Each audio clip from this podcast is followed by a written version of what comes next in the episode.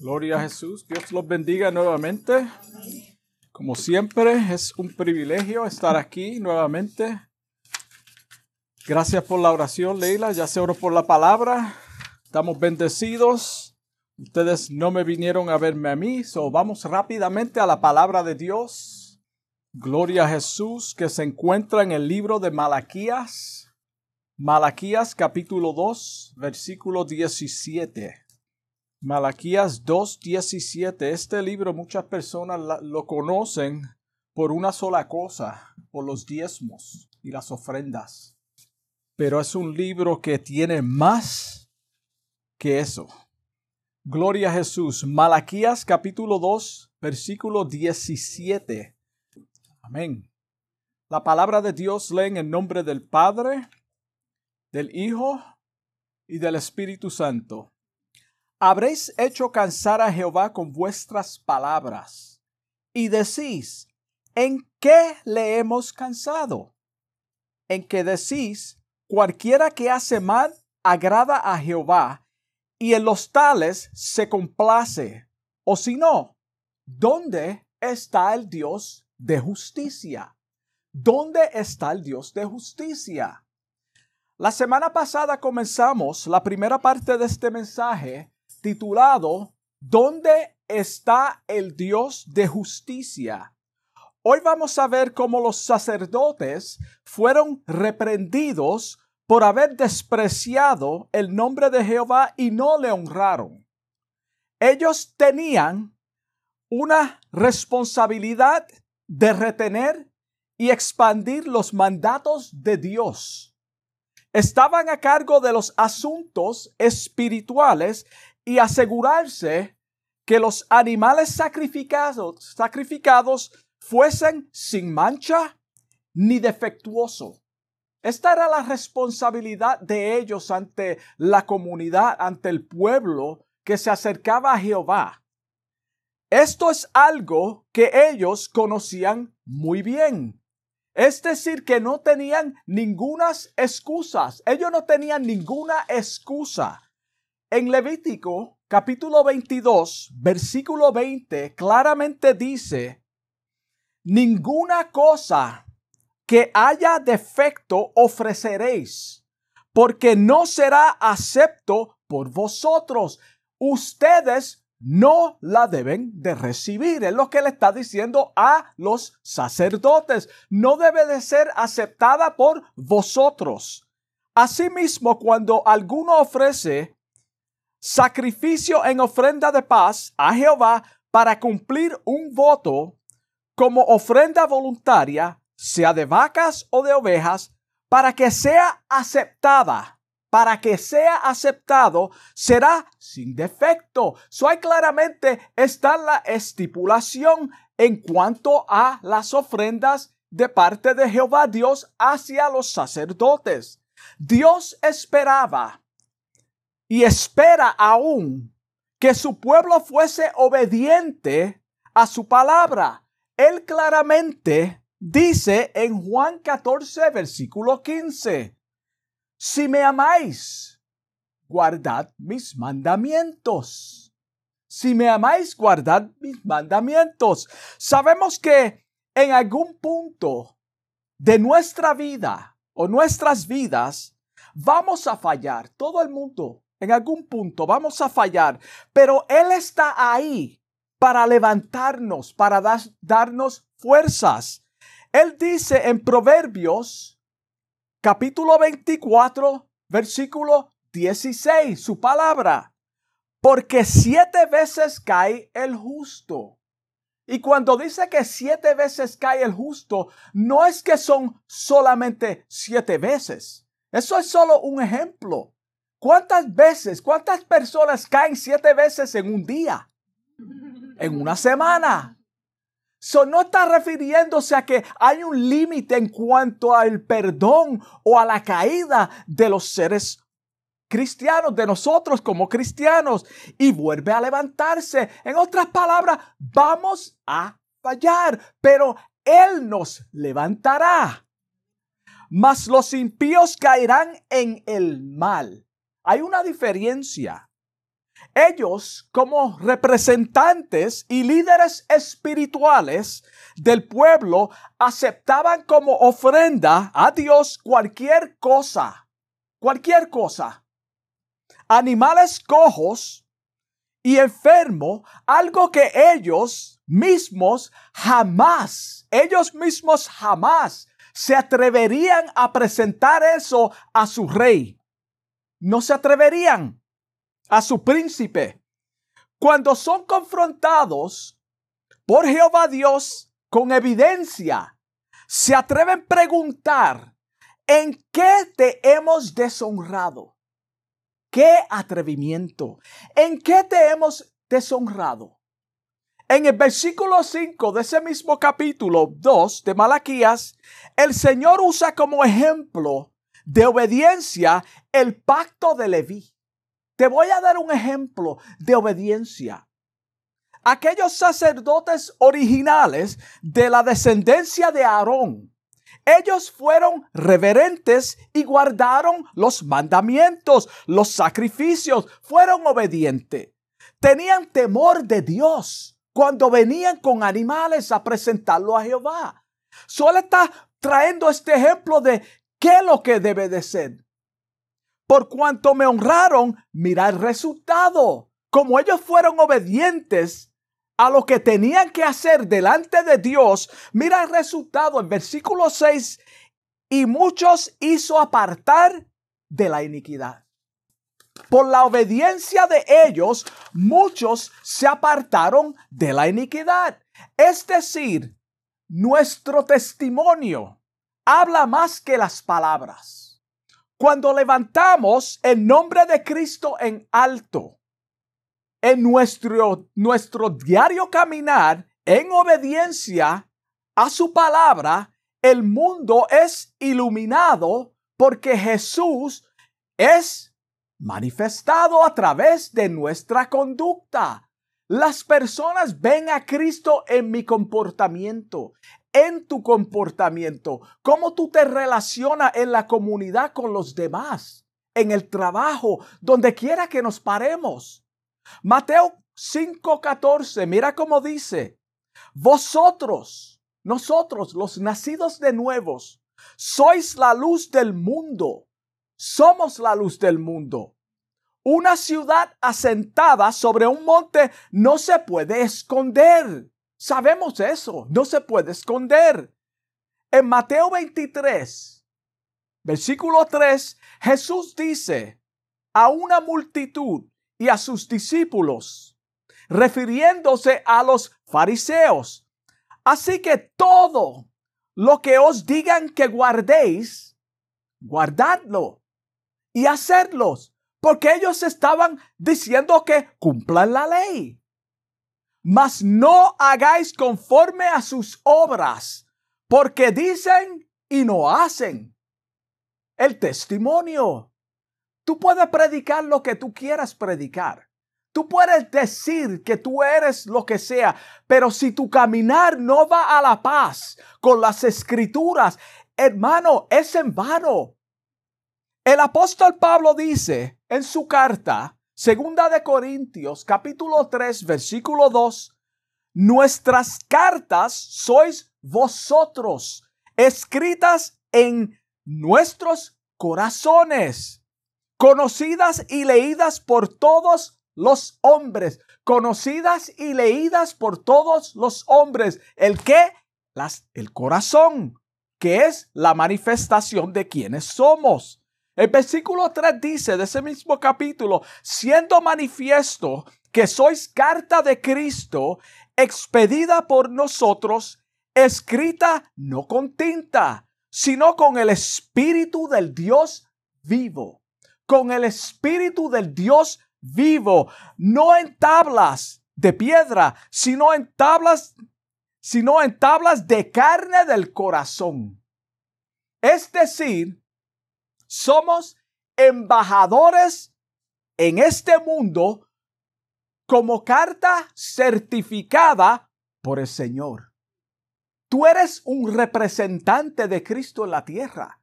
Yo soy un representante de Cristo aquí en la tierra. Esta es la razón que Jehová Dios les dice en el versículo 8 de Malaquías 2, cuando ofrecéis el animal ciego para el sacrificio, no es malo. Es una pregunta. Asimismo, cuando ofrecéis el cojo, el enfermo, no es malo. Otra pregunta. Preséntalo pues a tu príncipe. ¿Acaso se agradará de ti? ¿O le serás acepto? Mira cómo Jehová está confrontando a los sacerdotes. Si no es malo, ¿por qué tú no se lo presentas a tu príncipe?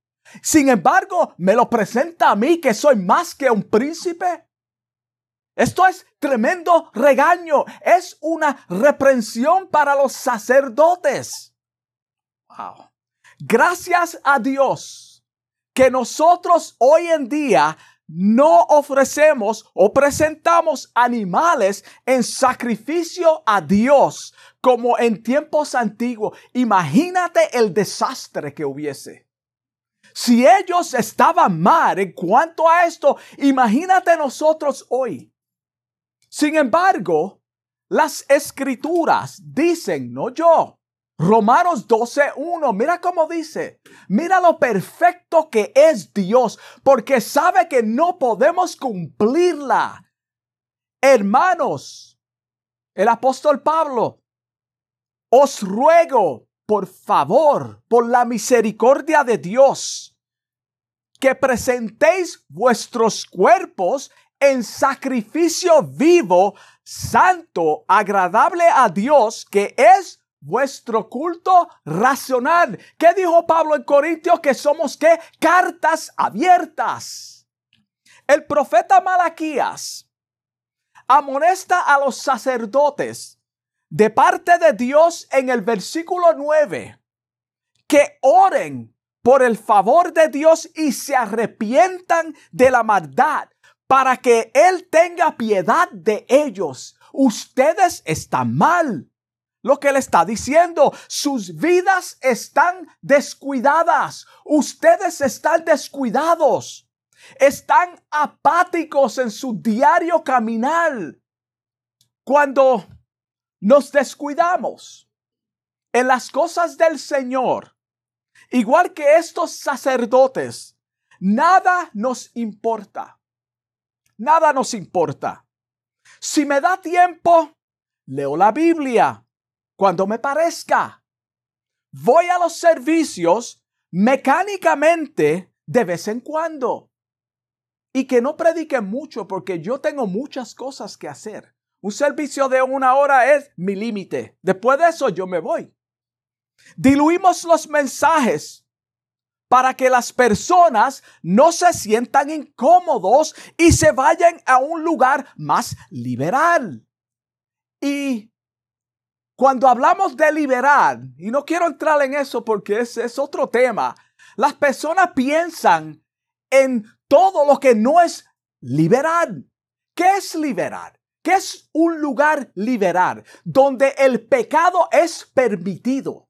Donde la palabra de Dios no es predicada correctamente. Donde no hay una disciplina en cuanto a la palabra de Dios. Eso es un lugar liberal. Cuando la palabra de Dios es predicada correctamente, aplicada, no en opiniones, es un lugar donde Dios habita, hermano, donde Dios se mueve, donde las vidas están siendo transformadas, no por otra cosa, sino por la palabra de Dios. Tu llamado, tu llamado como hombre y ministro de Dios es predicar y enseñar la palabra del Señor. Es predicar y enseñar la palabra de Dios. Wow. Disipular las ovejas a través de las escrituras para que no sean fácilmente engañadas a través de falsas doctrinas. Ese es el trabajo de un sacerdote. Y estos sacerdotes estaban qué? Descuidados. ofreciendo lo que la gente traerán. Olvídate de eso, Dios lo va a aceptar. Todo lo, sí, tú olvídate de eso. Tú estás viviendo en fornicación, no te preocupes, Dios te ama. Tú vas para el cielo. La transformación interna a través de un nuevo nacimiento solamente se logra a través de las escrituras. No hay otra forma, acompañada con el Espíritu Santo de Dios, que es quien nos da las fuerzas para caminar en obediencia a su palabra. Es la única forma que somos transformados.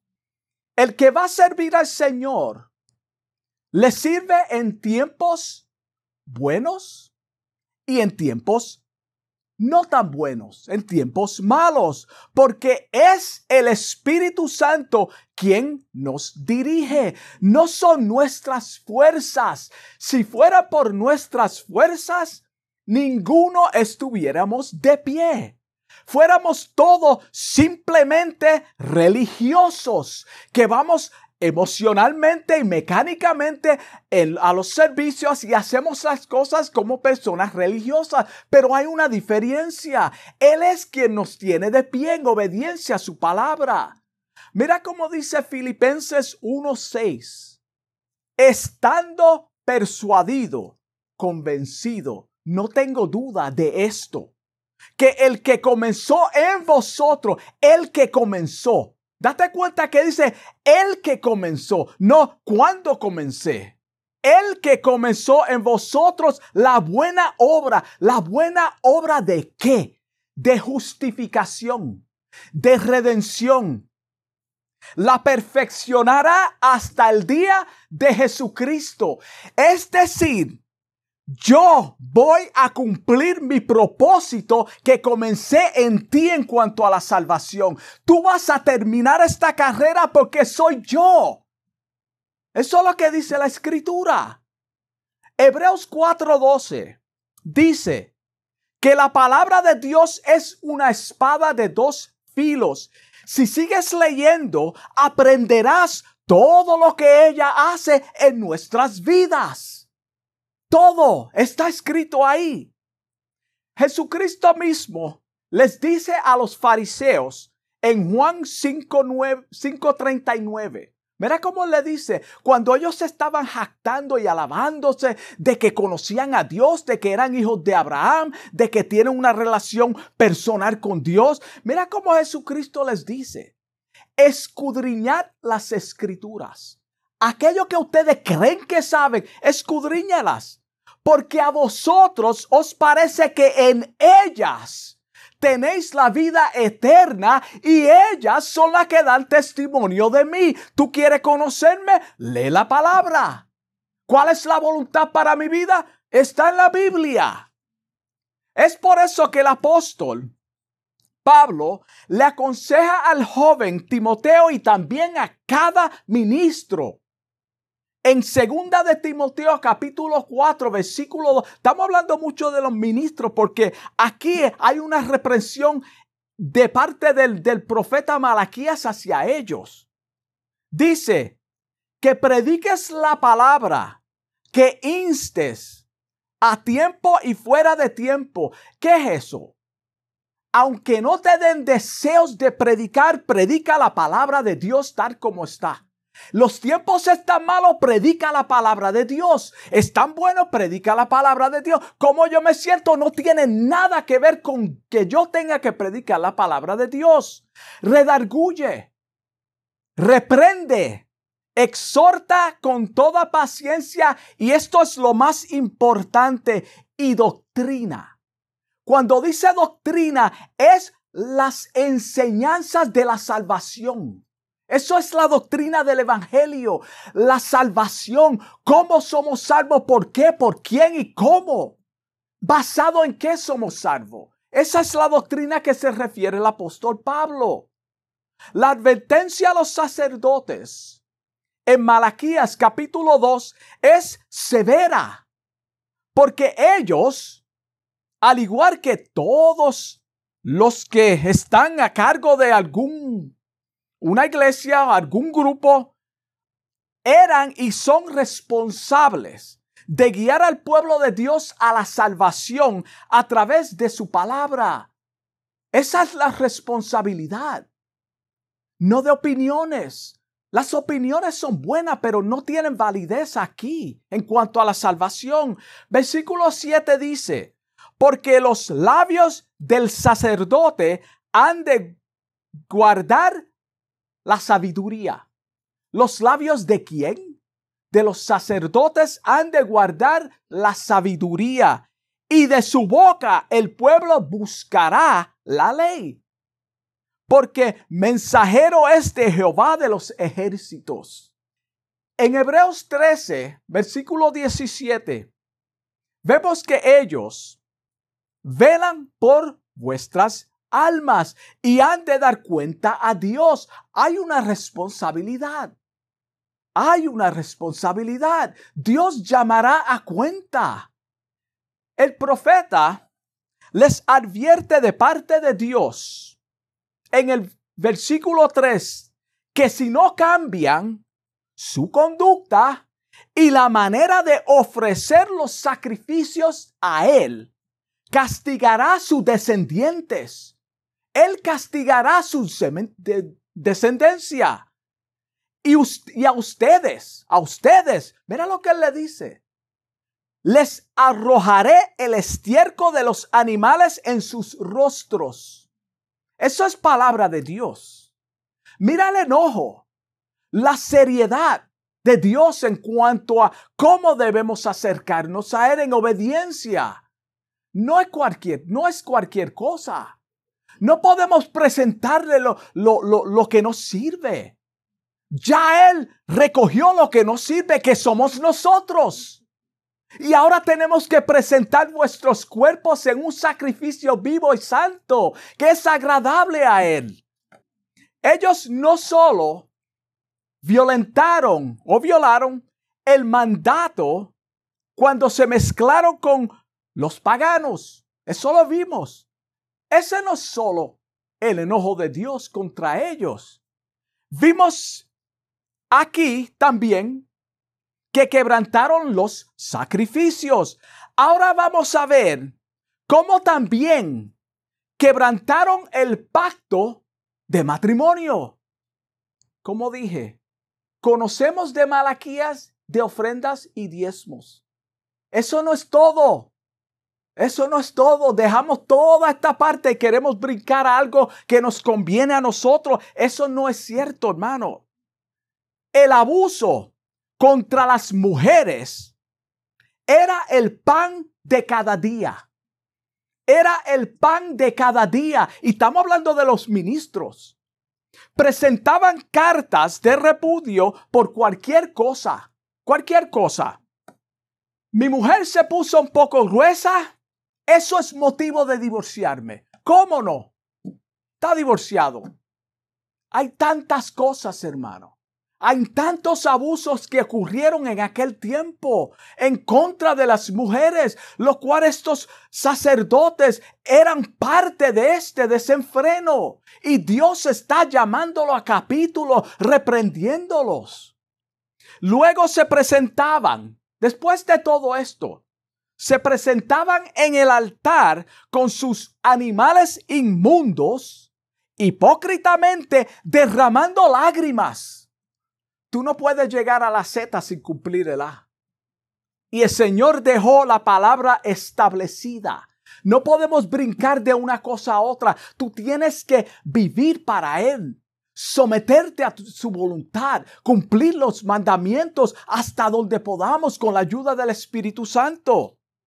Pero el Señor veía sus falsedades. Él lo veía. Estaban llorando con unos animales inmundos, presentándoselo a Él. Wow.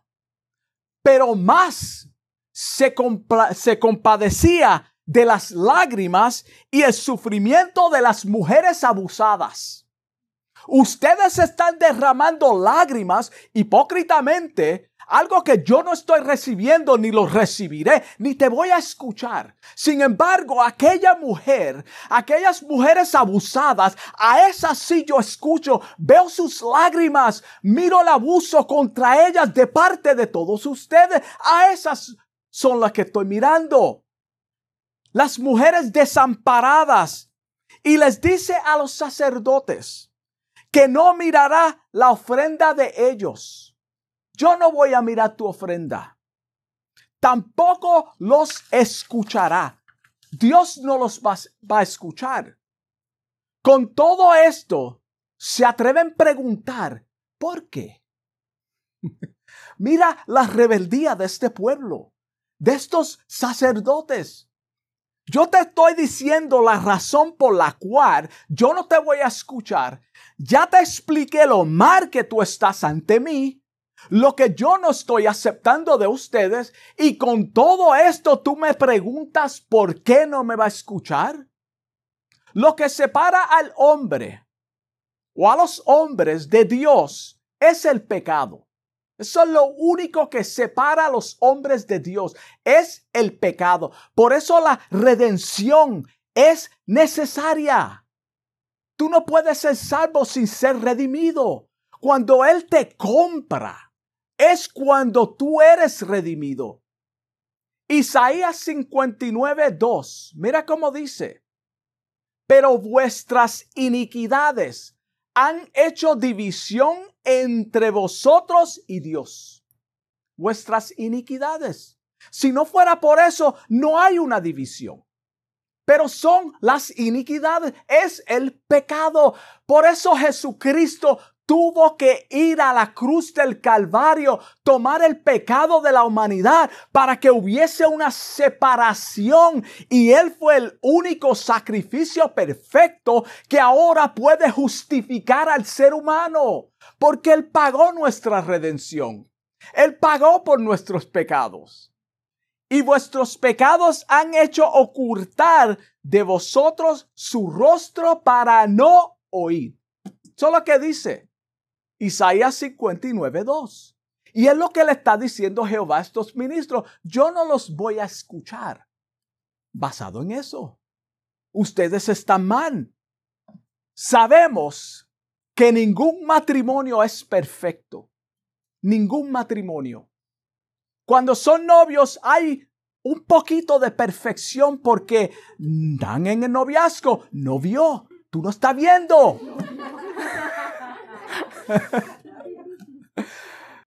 Pero todo eso no es que se acaba, sino que se va disminuyendo. Entonces ahora tú tienes dos personas que son imperfectas coexistiendo en un lugar imperfecto.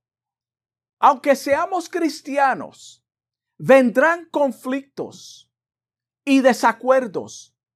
Los desacuerdos no es motivo para un divorcio. Y estamos todavía en el tema porque él está hablando del divorcio, de lo que ellos estaban haciendo mal. Eso no es motivo. No lo es. Una infidelidad, si se perdona, nadie se debe de involucrar en ese asunto. Eso son cosas de las dos personas. Y con esto concluyo. Yo no sé lo que estás pasando en tu matrimonio, posiblemente estás a borde de una separación, de un divorcio. Y yo creo que estoy hablando con personas que me están escuchando en las redes. Y te preguntas, ¿dónde está el Dios de justicia? Yo le estoy sirviendo al Señor. Mi esposo me es infiel. Yo te estoy pidiendo a ti que lo cambie y sigue aún peor o viceversa.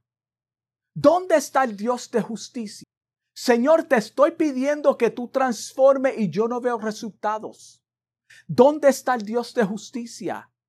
¿Hasta cuándo? ¿Hasta cuándo tengo que soportar este martirio? ¿Hasta cuándo? El Señor te dice en esta hora, el Señor, en el Salmo 52, versículo 55, versículo 22. Echa sobre Jehová tu carga. Échala. quítatela, no la lleve. No es tuya, no te pertenece. Tú la estás cargando porque quieres.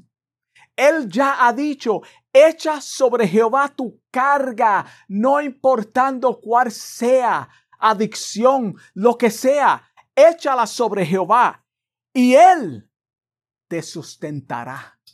Él te sustentará. Tú sabes lo que Él te diga, yo te voy a dar las fuerzas, dame tu carga y yo la voy a cargar por ti. Yo voy a caminar contigo mientras tú estás pasando por el momento difícil. Él no te dice que tú no vas a pasar por el momento difícil, pero te dice que yo te voy a sustentar. Yo te voy a dar las fuerzas, la capacidad para que puedas soportar el medio de la angustia. No dejará para siempre caído al justo. Termina diciendo esto. El próximo domingo vamos a ver lo que Dios les responde a estos sacerdotes corruptos cuando le preguntaron, ¿por qué? Nos quedamos en esa pregunta. Vamos a ver cómo el Señor les responde. ¿Por qué? ¿Cuál es la enseñanza que el Señor le quiere traer a estos ministros? Cuando le preguntan por qué. Vamos a orar. Amantísimo Dios y Padre Celestial, te doy gracias, gracias por tu palabra. Gracias porque hasta aquí tú nos has permitido traer esta escritura, Dios mío, y explicarla, Dios mío, tal y como tú me la has dado, Dios mío, a través de las escrituras. Te pido, Dios, que si hubiese alguien pasando por un momento de crisis en su vida, en su matrimonio, Padre, te pido que tu mano, Señor, esté con esa persona, Señor, que tú los ayude, los sustente, Padre. Padre, que tomen una decisión sabia en sus vidas, en sus matrimonios, Padre. Te pido que tú te glorifiques de alguna manera especial en, en, alguna vida, Señor. Gracias por estos hermanos aquí presentes, Dios mío, bendícelos cada día más. En el nombre de Jesús te doy gracias. Amén. Dios los bendiga.